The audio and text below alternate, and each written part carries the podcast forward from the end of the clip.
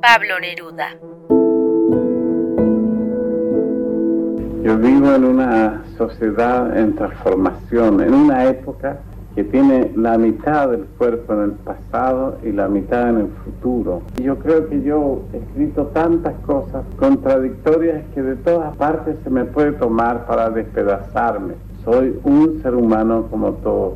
He tenido muchas equivocaciones, he tenido muchos errores y he tenido muchos amores y muchos dolores. Todos forman parte de la vida de un hombre. Yo no soy sino un hombre. A 50 años de la muerte de Pablo Neruda, sus palabras están vigentes. Prevalecen en sus versos que los jóvenes amorosos se dedican entre sí, en su poesía política, de guerra, de sentido social o en aquellos sitios, monumentos y calles en los que se honra su memoria y su vida. Pablo Neruda nació el 12 de julio de 1904 en la ciudad de Parral, en Chile, con el nombre de pila Neftalí Ricardo Reyes Vaso Alto hijo único del matrimonio entre el conductor de ferrocarril, don José del Carmen Reyes Morales, y la maestra doña Rosa Basualto. Desde pequeño mostró un interés por los libros, en especial los de animales y plantas, ya que para él el entorno natural era una gran enseñanza, conocer todo lo que rodeaba al hombre y aquello que ha desaparecido en una entrevista realizada en 1972, mientras tenía el cargo de embajador en París, se refería a sí mismo como un poeta natural. Que soy un poeta natural. No es con orgullo ni con humildad que lo digo, sino que pienso que los poetas tienen que ver directamente con la tierra. Yo tengo una relación tan mm, directa con la naturaleza que me siento bastante ahogado en una ciudad como esta quisiera volver muy lejos por allá, encontrarme con estas arañas, caracoles, con estas mariposas. El mar era una constante en su obra poética, la cual inició en 1923 con la publicación de Crepusculario y con el seudónimo Pablo Neruda, un año más tarde, y con tan solo 19 años, aparece su libro 20 poemas de amor y una canción desesperada, considerado una de las obras literarias de mayor renombre del siglo XX en el idioma español. Su carrera como poeta y funcionario despuntaron casi a la par. En 1933, Neruda fue nombrado cónsul en Madrid, España, y entabló una estrecha amistad con Rafael Alberti, Miguel Hernández, Luis Cernuda, José Bergamín, entre otros poetas. Uno de los hechos que marcaron su vida y obra fue la Guerra Civil Española. Las escenas heroicas, la tragedia y la brutalidad del enfrentamiento lo llevaron a crear una poética con un sentido social. Sin embargo, es hasta canto general cuando se hace evidente su prosa política y cuando Neruda consagra su obra y reconocimiento internacional.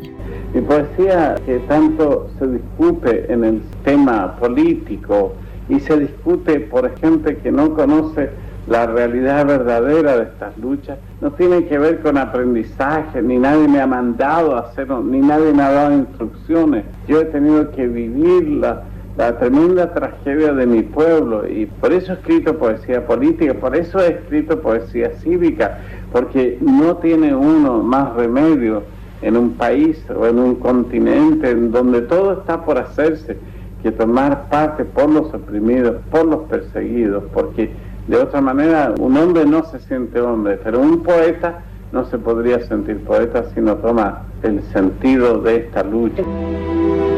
Canto General está integrada por casi 250 poemas, algunos creados cuando Neruda vivía en la clandestinidad por ser miembro del Partido Comunista de Chile, adherencia política que le provocó su persecución y exilio, del cual regresaría después de varios años e incluso participaría como precandidato del Partido Comunista para ser presidente de Chile. No obstante, renunció a su postulación en favor de Salvador Allende. El 10 de diciembre de 1971, Pablo Neruda recibe el máximo reconocimiento de las letras, el Premio Nobel de Literatura.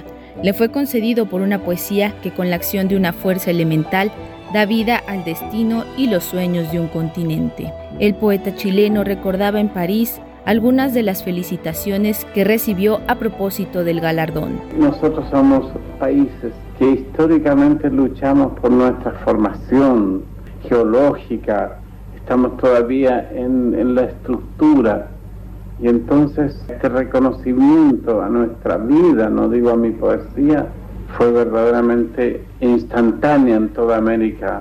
fue por todas partes como un reguero de pólvora. Miles de telegramas me han llegado, muchos periódicos, telegramas de todos los partidos políticos, no solo de mi propio partido, pero lo que más tiene para mí importancia son las masas obreras. El 11 de septiembre de 1973 es derrocado el gobierno del presidente Allende. Neruda, gravemente enfermo, muere el 23 de septiembre del mismo año. Durante 40 años, la muerte del poeta estuvo atribuida al cáncer de próstata que padecía.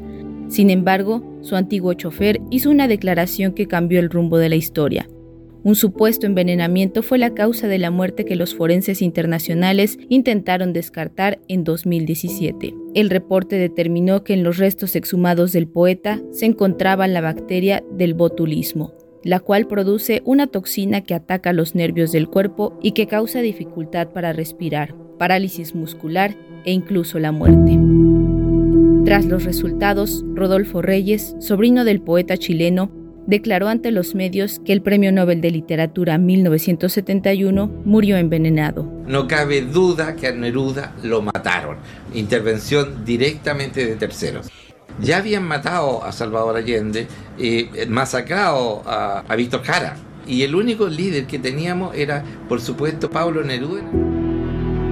¿Cómo y quién introdujo la toxina en el poeta? Es ahora la duda que prevalece para muchos. Sin embargo, es innegable que a 50 años de su muerte, la vida y obra de Pablo Neruda aún resuena. Y me oyes desde lejos y mi voz no te alcanza. Déjame que me calle con el silencio tuyo. Déjame que te hable también con tu silencio claro como una lámpara, simple como un anillo. Para Radio Educación, Pani Gutiérrez.